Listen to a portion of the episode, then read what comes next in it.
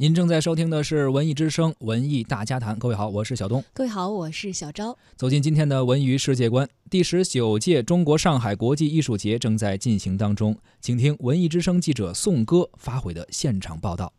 大家好，我是文艺之声记者宋歌。作为上海国际艺术节的重要板块，扶持青年艺术家计划近日在上海戏剧学院正式登场。一周的时间内，三十多部作品以及多项大师讲座、工作坊等活动将连续上演。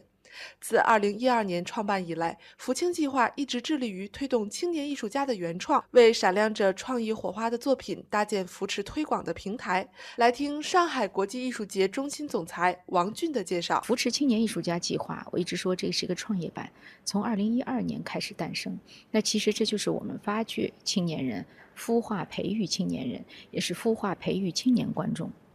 来走进剧场，来这个呃实现他们的艺术理想的一个平台。那这也是艺术节需要的，因为艺术节它不同于一般的商业演出季的一个点，就在于它其实是一个引领性、创新性，它要带动。